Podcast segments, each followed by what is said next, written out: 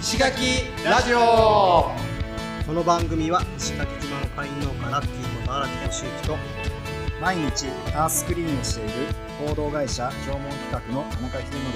石垣島の魅力あふれる人物をがインタビュー形式で深掘りしていく番組ですはい石垣ラジオです石垣ラジオですこんばんはおはいこんにちはようごはざいますはいえーっとじゃあ今日のオープニングはヒデが何か話したいことはいえー、っと先日あるはいはいえー、っとラッキーさんにも来て一緒に、はいはいはいはいあのー拾った、うんあのペットボトルの1万本っていう1のあっ万たじゃないですか本ねはいはいでうわーよく拾ったなーっていう感じでいたんですけど、えっほうと、実は同じ場所でほ今度は、えーペットボトル以外うほうの、ほえっと、別のものをちょっと拾っていこうかなうはいはいというイベントを今朝実はしてきまして、やってきたはいで、えっと、V ってわかりますあの海に浮かんでるやつそうそうそうそうそうそう、あの黒い色をしてたりとか、はいはいはいたまにあのオレンジ色とかあるんですけうんど、えーまあ、漁師さんが目印につけたりとか、うんまあ、いろんな使われ方があるんですけど、V だけを集めてほで集めた V で、まあ、ちょっと上から、あのー飛行機とかから見た時にあーあ、のーまあ、絵っていうんですか、あーはいはい何か模様に見えるようにっほていうので今日やってきたんですうね。ほで、えっとまあ、ちょっとやってた時にすごい思ったのうがうんペットボトルまだまだあんじゃんっていう。ああやりながらそうあまあ、実際前回、えー、と拾って1万本取ってあペットボトルもうだいぶないだろうなと思ってたんですけど奥の方とかに行ったらまだまだペットボトルあって奥は拾ってないもんねそうそうそうそうで、まあ、そうそうですね荒木さんも来てくれたんであはいれはないはんでいすけどあの右側の奥の端っこの方とか、はいはいはいあとは、えー、と草木のあるところあああのはいはいはい海ちょがちょっとねはいあのー木が木がそう割そとう生えてるとこね生い茂ってるところとかの中にうんうんまだまだあるなってあいーうそのうで。これもしかしたらもう一回ぐらいできるかなっていうのがあって、一番もんなはうい、んでまあ今日それ、まあ、見て、あのー思ったっていうのもあるんですけど、はいはいはいまあ、下見に行った時にもあちょっとそんなことを思ってておでで、あのーちょっと SNS で、はいはいえーもう一回あれやったら 行ってみたいですかみたいな、はいはいちょっとアンケートを取ってみたんですよあそしたらねすっごい、あのーやりたいという人が多くてあんなにいっぱい来そるう来たいって来たいっていうレスポンスがすごいあって、おおえこんなにみんな拾いたがってんだっていうのがあってマジで で、えっえと、今日一緒にあの拾った子たちも、はいはいはい今度なんか東京の方からあの友人がたくさん来ることがあって、えーうんじゃあその時にうんもう一発ちょっと1万本チャレンジやっちゃうみたいな話になってなるほどねやることになったんですよ。へえは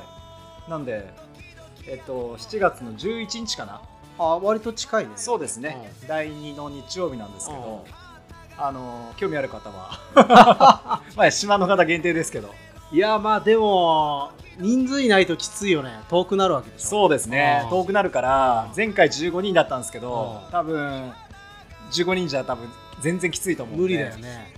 まあ50人ぐらいいいたら50人ぐらいだそうですねあ50人いたら1人200本あんなもんかそあ200歩とはすぐだね一人200本ですねうだからまあえー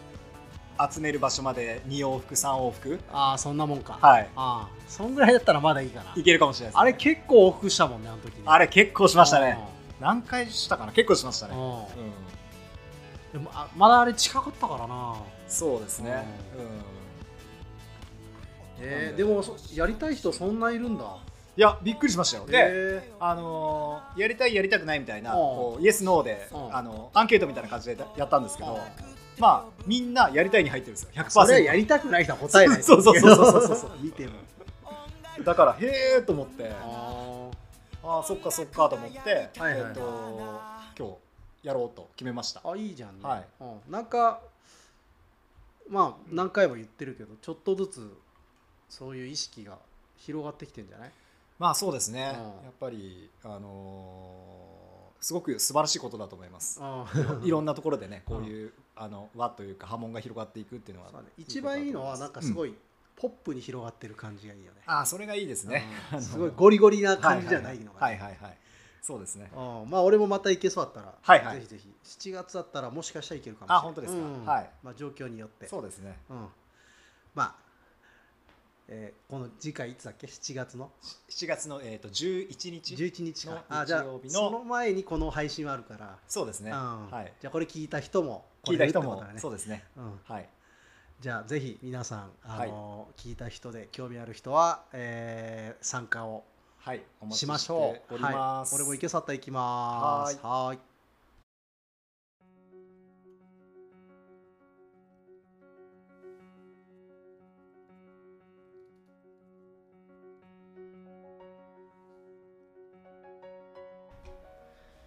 はい、えー、石垣ラジオ、 石ラジです。えーゲストは堀井沙羅さサラさんんのおー二回目です二ね。回目になるかな、はい2回目にしとこうな二回目。そう3ですね回目がもしかしたらあるかもしれないねいろいろはいじゃはいあサラさ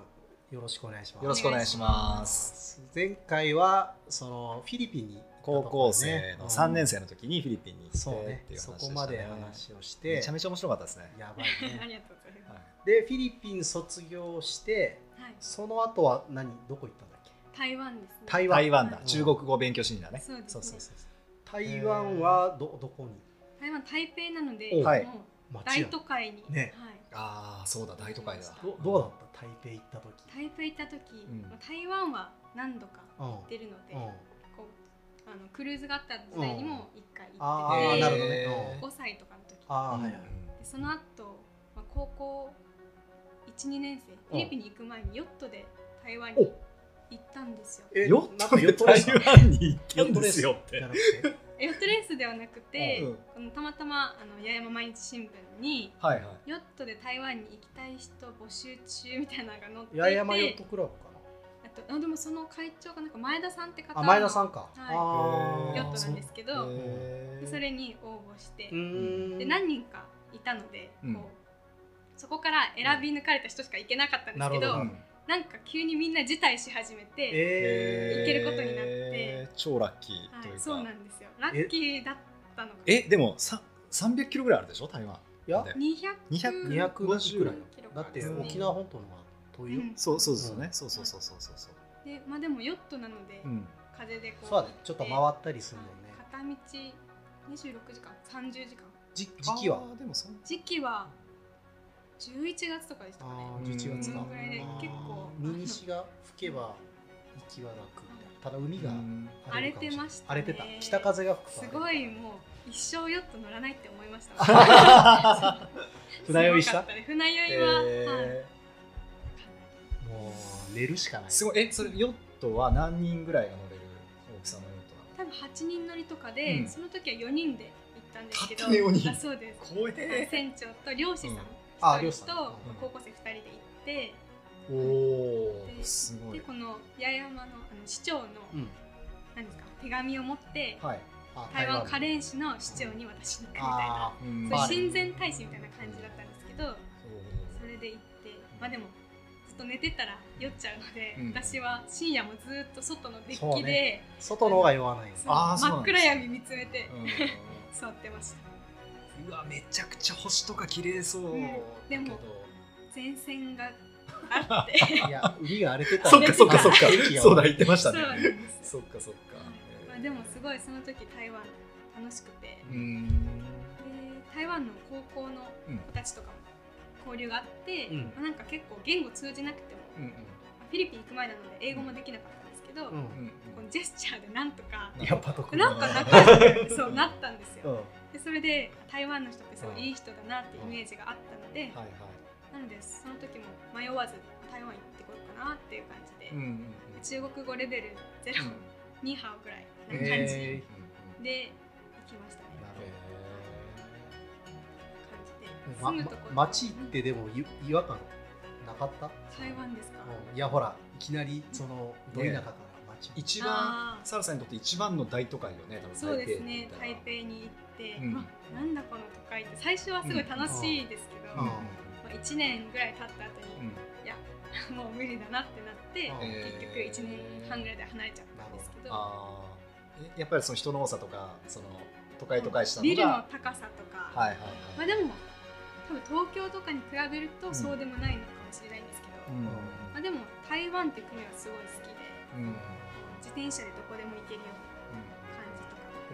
ご飯とかも苦手な人苦手だと思うんですけどや屋台で 屋台です私屋台は26屋台ぐらい回って26やったねそれをなんか現地の人も私もそんなに行ったことないあ言われて、はいへ、そうでした。屋台、ね、夜市大好き台で湾台湾は俺行きたいね野菜もね、野菜食べる人多いし。す。うん、あの、ベベジ屋ジさんタがリアンうが、ん多いよねビュッフェ形式とかがあったので、そうよねそうそうそうそうそう。なので、ムスリムの人が多い、あの、ベトナムとか、うんうんインドネシアの方も留学に来やすい。えあーーそうはい肉食べなくてはいはいも、で豚肉なくてうもできる。んいや俺台湾行くためには中国語の勉強をちょっとずつしてるんでお、ああ本当ですかそうだ荒木さん通ってますもんね通ってないけどあ通ってないか通うっていうか別うにんズームだから、ああそうなんですねううんんでももう最近忙しくて全然参加できてない、ああそうなんですねだいぶ遅れちゃったから、はいはいちょっと次のう ん次の木で入ってくる人とまた一緒あに一緒にああ感じ落ちこぼれになってます中国語もね、学び始めると、う面白いですよねそれまでなんかわちゃわちゃしてんなぐらいの言語なんですけど、あーんうん私今わかる状態で、うんこのまあ台湾クルーズがまだ来てたうん時代あのうこんの火水火木でしたっけこのクルーズが入ってくると、はいはいマックスバリューとか行くと、うんいっぱいいるよ、ね、いっぱいいる人たちの会話を聞いて、へーなんかニヤニヤしてまなしるたほどねわかるわかるか わかるあこんなこと言ってるなとか、え言語はさ対面白言い葉はねそんなに中国と変わんないもんねープトンフォアでしょそうですそうです、ただはい、方言とかもね方言ありますけど方言とかはうんそうだけど、あとはその文字か文字があっちは反対字反対字でうんす中国大陸は反対字うんうんちょっと台湾のは複雑なんですそうなうんですんでも難しい試験とかはねあの中国大陸の簡体字に合わせてるのであそうなんだ私はへーそこをまずなるテほスどト受ける前に覚えたりとか、はいまだじゃあ全然喋れるえーもう23年経っててうんうん最近話す相手もいないのでそうあー聞く聞くのはできるぐらい聞くのはできるかな、ううんうんやっぱだんだん話せなくなるもん話せなくなります使えなくて、えー、で台湾の後は台湾の後は、台湾その後旅に今出たんですけど、うんうんまあ、台湾の時に知り合ったクラスメートとか、うん結構自国に帰ったりしてるタイ人の友達とか、うんまあ、いたので東南アジア遊びに行こうっていう感覚でうん行ったら、うんすごい長期滞在してしまったよって感じなんですけどそれが7ヶ月のあ東南アジア旅だはい、はいはいはいはいそうですそうです、どこのルートでというかどルこートどこはいうんなんか全部あの陸路移動だったので、うんそんなに数は行けてないんですけど、うんまあ、石垣香港の直行便があったので、うん香港にまず入って、そこからベトナム行ベトナムって、うんタイ行って、うんマレーシア行ってうんタイ行ってマレーシアタイマレーシアシンガポールマレーシアタイみたいな ここえーすごい往復してました、その辺がえはいえー多くてなんかパスポートって半年あー1年の間になんかそうか6回とかあこうー行き来するともう入れなくなるとかあいう制限あるの知らなくて、うんうんうんそこギリギリで、はいへーー行ってましたえーでどもどの辺が面白かったですかなんか面白かったのすごいいっぱいあるんですけど、うんまあ大変だったのとかもすごいうんうん思い、そ大変だった方が覚えてて、うん記憶うんうんそうだよね残ってるそうだよねうんはいトラブルがねそうです、な何があっなんか、うんなんですかね、まあ香港最初香港に行った時に、うん取った宿がうん香港意外と物価高いじゃないですか、たはい、うんはい、そうそんなイメなーのジでそうこの旅の初めだし、うんあの節約しようとうん思って、うん一番出てきた宿で安いとこ取ったんですよ、はいはいはいはいでその部屋に入ったら、うん21人部屋で、 21人部屋はい、あーえっとドミトリーみたいなそうです超三でっ段かベい部ッ屋ドが、うん27人か三段ベッドが9個、う27 27人んかでそのうち女子が私だけだったんですよ、あーそれは危険だわうんうわなんだこの部屋って思いつつ、うんうんうんこんなとこに住うんんなんか滞在するんだなと思いなが ら緊張で寝れないかと思いきや爆睡 してっていう感じでそういうのもあったりとかタイマレーシアうをんこうんう陸路移動した時に、うん電車に乗ったんですけどうんうん大体この外国人旅行者って一等列車に乗るじゃないですかうんあククラスーがラねー効いてて、いろいろこのベッドがあって、はいはいはいはい私一番下の担当者で行ったんですよもう前の人とこう膝が重なり合うぐらいあはいはいはい狭い空間でうん椅子も硬いところに座はいはいはいはいってっていう電車にうん15時間揺られ、うんでその後8時間バスでマレーシアに入ったんですけど、うんその時は楽しすそごういえ楽しそうですかなんか列車すごい憧れてたんですようんうん列車旅っていうのが長旅ねあ、そう,、まあ、あん電車乗れないもんそうなんです基本的なんかに駅石垣弁いじゃただいてみたいな、はいそうはいいうはいのがはワクワクしてたんですけど、いこんなきついもんなのかっていううんいや 感本じ当でにきついよいねやはい、うん多分きついの選んでるからそうなんです選んだ投球が悪かったんですけどなんか海外って僕も経験あるんですけどやっぱりバス移動とかすごい長くてうんで日本みたいにその道が舗装されてないからガッタガタでうんこうケツ痛くなったりとかあとはその砂ぼこりがバンバン入ってきてそうですねあの窓があ全開にそう開いて窓たが全開とトかンネルとかやばくないなトンネルトンネルあんまり通ったことないであなかすっねたうんだから僕も結構きつい時のバス移動はもうめちゃくちゃ苦しかったりとかもしたんですけどなんか VIP 号みたいなちょっとちょっと高いバス移動とかもあって、うんでそういうのはちょっと寝れるとかうし後ろ倒せるとか、クーラー効いてたりとかたまにしたりするのもあるんだけど、ありますねなんかあっちのクーラーってもうめちゃくちゃなんか温度設定がバカみたいになってて寒い感じか寒くってそそうれで死にそうになったりとかなんか結構旅の思い出ってそういうのありますね、バス移乗動。りました。ビップも一回乗りましたね。また、うんはい、快適でした。すごいねでも深夜の2時になんか起こされて、はいはいはいなんかはいタイのめちゃくちゃ辛い料理うをんみん なで、ね、囲んで円卓囲んで食べて現地の人たちと一緒に何この時間とか思いながら2時ってだって何ご飯か分からないじゃううんんん、うん今食べる必要あるしかも全部辛いし、えー、とかすごいへーなんか笑われた記憶がありますでバスで思い出したんでちょっと戻るんですけいやど、いやフィリピン留学中にこの村に行ったってう言んうんうんってたで帰り際鶏もらって鶏をもらう1羽 お土産にであの帰りのバスずっとここに隣に鶏を抱 え生てきた鶏ちゃんをバスにはい乗面記白い憶もありますうんなかなか日本じゃ経験できないです ね都会から来た人にやらせたらもうちちっとももたなそうな多分ここである程度免疫がうんついてそうただのよかねももうしれ最ないねだね低最そう低ラインが分かってると、うもんうなんか逆にねそうでしょうね余裕ができるよ、 はいはいはいはいはいこんぐらいは大丈夫、うんうんそうですなあんまりカルチャーショックとかも感じなくて、うん友達とかが来た時に「うんえこれこうなのああなの?」って聞いて「うあんそこ違和感?」みたい なああそうなんだ、感じでしたえー自分じゃよく分かってない分かってなかっ たですそっか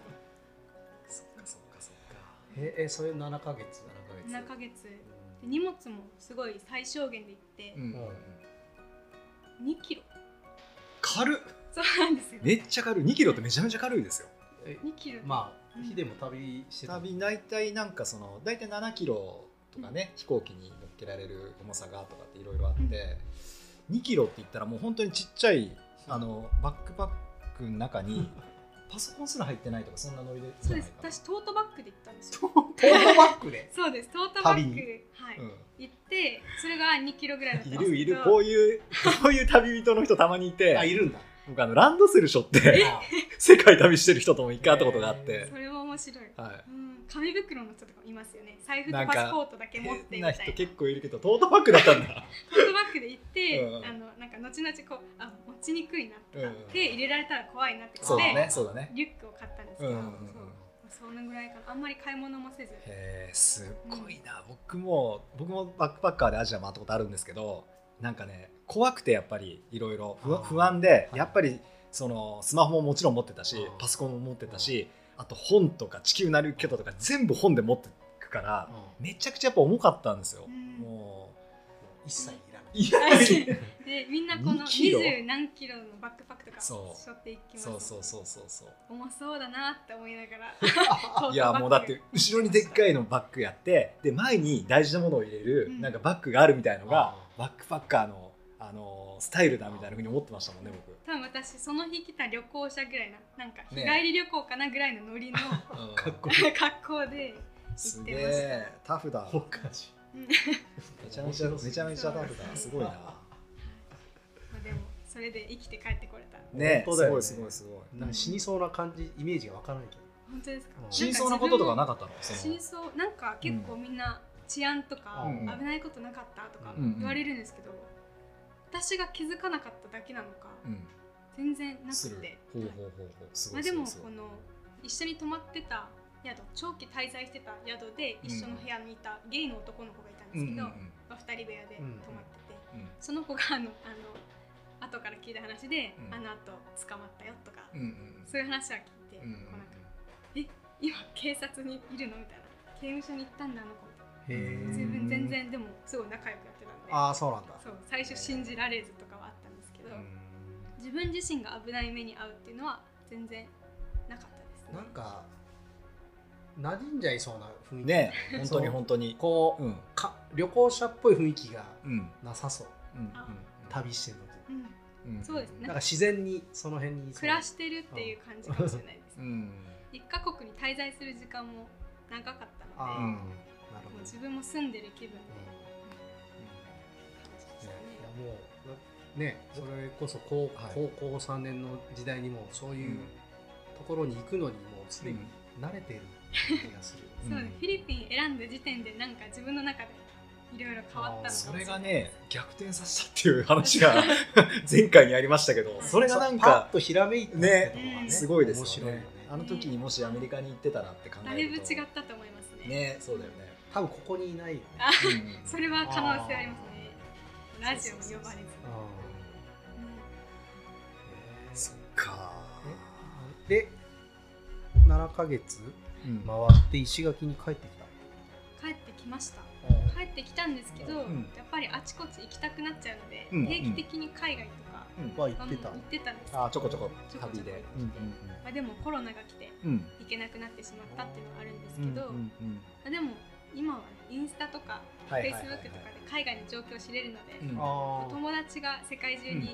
うできてしまったので、なるほいどはいはいはい南米から中東からいろんな情報あたが旅日してるそ時にうです知り合ったはい々入ってくる感じで、うん、中東の情報とか面白いですね。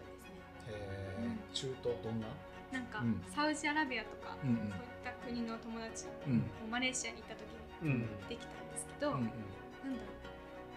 この独特な音楽が毎回流れてくるの でこの見なくても誰のストーリーかわかるしあーあそっかそっか、はいそのインスタで流流れてくる音楽はいでわかるから うんやつ面白いなそうそうですイねンスタもそういう風になるとまた、うんなんかねグローバルな感グロじでねなるんでしょうねそうなんかねまだまだだよなひでえなうんうん本当です、じゃあそうあの人大うん、人大のあのよっぺいくんはいはいも結構ね世界回っそうですねてペイさんはピースボートに乗ってそうだよたねので、うんうん多分あれ3ヶ月で世界一周できるとかういう、ん船でね、プログラムで、うん意外とでもその滞在型ではないそうですね船の時間の方が長いと思いますね、結構 忙しいみたいですねあれ忙しそうあの工程表みたいなのを昔、ルームメイトが、あの一緒に住んだルームメイトがいて、で彼がリゾートに乗るっていうので見してもらったんですよ、うんそのそれを保存しといて今どこにいるかなって見てたんですけど、うん結構い移動するんですよあ3ヶ月のスケジュールが全部出るんです全部出る、ぜうん全部出るなんかその A4 ぐらいかなのあのデータをもらっててでそれを見てたらなんかあのすごい移動してたなってあいうのがあって、うんうん、のとりあえず一通り見るみたいなんか多分そんな感じじゃないですかね、もううん本当に移動しながら移動しながら、こう海沿いを越えていな感じあくとは気になったところにアプリでああ、見るぐそらいれがいい多かも分しそうれないいうイメージだろうね、うんうん使い方としては、興味はあったんですけどうんでもやっぱりこの自分で一回試してみてはいはい、なんか長期滞在型だなって分かったのであー多分すごい物足りなさを感じそうだなっていうと多ころ分でそうよねはだって普通にコミュニケーション取るのが好きそうだもんねそのい、はい、出そう会でったすところの人ね時間かけていろんな人とつながってみたういんな、うんうん、はいローカルのね、ローカルの、うんうまそうだもんな、ううんん、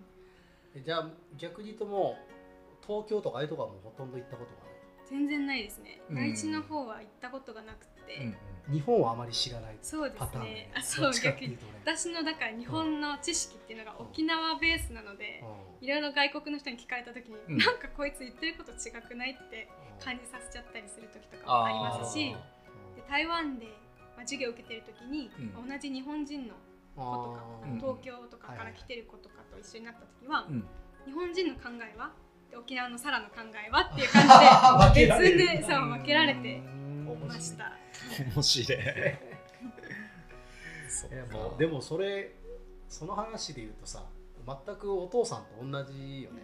だって生き方に日本のことがよくわからないから日本をあーそうですねね、あの一周して縦断するみたいな、んそうなんです私もねどっコかロのナタイでミングなでかったらうんそう縦断してみたいんですけどうん今ちょっとキャンプにはまってるのおでお、うんテント持ってえいい北ねからうん島に戻ってくる流れでおおー、はいえじゃあ日本のそれこそ東京とか、うん大阪とかって外国みたいな感でじ多分私は外国に出る方が抵抗なくいけおますおそうなんだなんかちょっとドキドキしますね逆に東京かみたいなへー怖いですねなんあかーそっちに行く方がはいはいはいはい感じしま面す、白いそっかはうん、外国の方が伸び伸びしてるっていいうはいのはかなんか絶対外国が合うと思うよ、合うのかな多いい分今一番行ってみたい国とかなんか気になってる国と行ってみかどこですか、あでうもん、このマレーシアに行った時うんうにん初めてこの南米南米じゃない南米とか、まうんあ、中東の人たちに会ったんですけど、うん、ちょっと南米も治安悪いイメージだったりとか、イメージ中ね東とかもなんかテロとか、はいはいはい IS とか、うんそういった情報をメディアで聞いてるので、うんうんそういうこう、まあ、印象があったんですけど、うん実際知り合った人たちめちゃくちゃ優しいし、うんうんうんうんこんな感じなんだみたいな中東のなんか男性とかうん女性もなんか目だけ出してる格好だったりして、はいはい、うん結構女性の地位が低かったりとか、なんかそういう感じかなと思ってたんですけど、うん優しいへー日本人より優しいわってなってなんか今までそう、うんこう行かないっていうか多分行かないだろうなっていう候補に入ってた、南米中うん東すごい興味が出てきて、へで最近ワーホリとかもこのスペイン語圏はい中はいはいはいはい米南米入ってきたので、ーうんうんうんそこは気になってますなるほどねね。まだまだね年齢的にもそうなんです全然いけるあれなだんかし俺すごい大事な話を今してくれたと思ってて、うんそのやっぱりメディアの情報にだいぶ踊らされているところが実際うんやっぱあるんだろうなと、そうですね。結構俺すごい嫌いなのは、うんうんあの韓国とか中国をうんうんちょっと蔑視するうん一部の考え方があるじゃん。なで大体そのあの話の場合って、うんそう国としてしか捉えてないんだよね。うん個人としての付き合いがないからうんうんそういうふうに言っちゃうだけで、うんこれが個人としての付き合いをその国の人と持った時に多分それは言えなくなるようなそう気がする言いますよね。そうんいやそれはまあ国としてあるかもしれないけど、うん全然いい人いっぱいいるよって、うんだからうん逆にサラさんみたいに、うんうんいろんなところにやっぱ行っていろんな人に会うっていうのは、うん俺これからすごい大事なことだと思うそうでしょうね。いやだってさうん知らないから怖いだけなんだと思うんうでんすそうそうそうそうそうそう。でも、うん知ってしまったら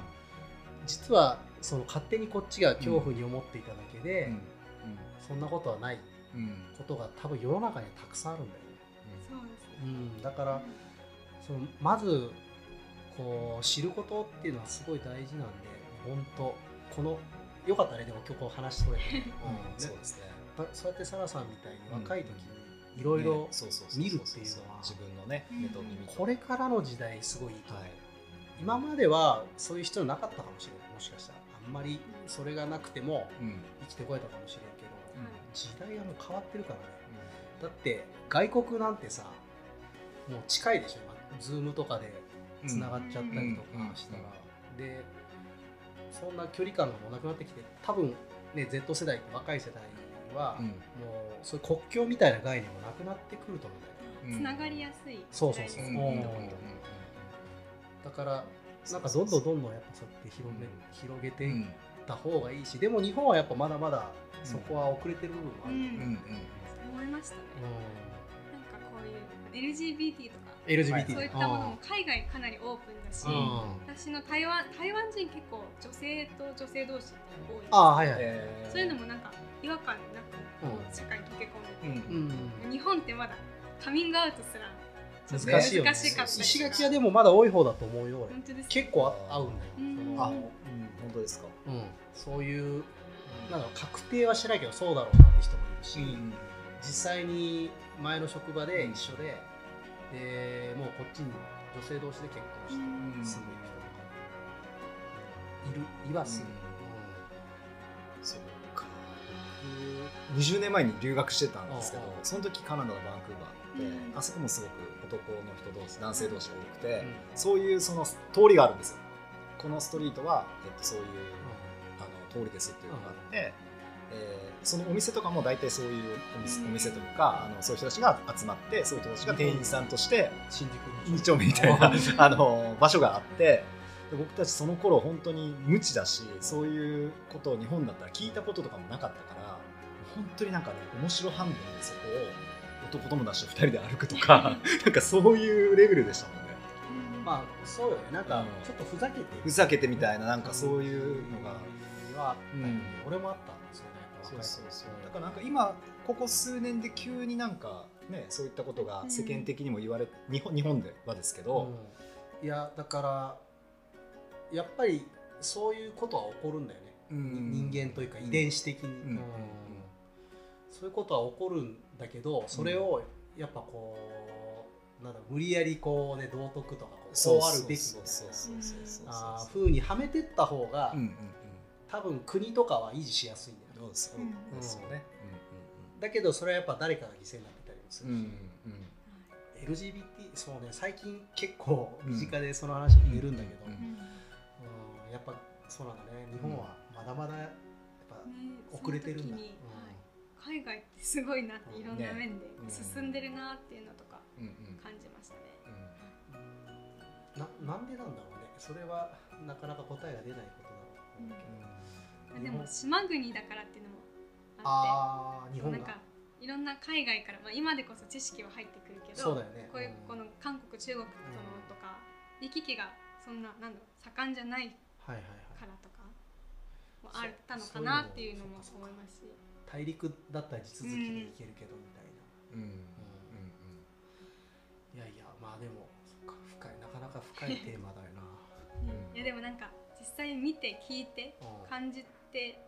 感じた人たちがこう伝えていかないとやっぱりうん分かんない情報もあると思うので。そうですねまあ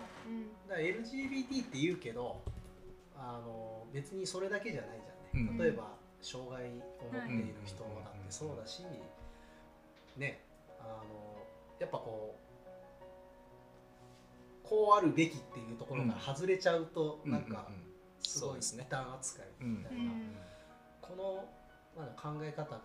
うんうんちょっと変わってくるといいなって、うんそれこそやっぱいろんな人を知るっていうのは大事ようんうんうんそうですね知らないからやっぱ障害者の人とかって知らないから怖いそうですねじゃない、なんか何してくるかわかんないみたいな。うんでもなんか逆に特別扱いされすぎるのもなんか本人たちは嫌だっいやて言いますもんね。だだと思う、うん、だから普通に人として接すればいいうんうんけど、多分そういう風になるためには、うんやっぱいろんな人と会って、うんいろんな考えを聞いて、そうとですねいう経験を得ないとうんうんうんダメだろうね、なんなんかかそうですよねまだまだだって日本だとうん障害持ってる人とかがまだまだ出れ出てこれてないかなっていうのも思うしそうだよね病病気とかう、んねもっともっと多分あいいいらっしゃると思うんですよ。ううんん長い目で見てそれがいいことかどうかはわからないけど、うんでも今の時代流れ的には、うんうんやっぱりそういうあり方をうんうんこう世の中が受け入れていく方がうんうんすごいいい世の中になりそうな気はすうんうんる、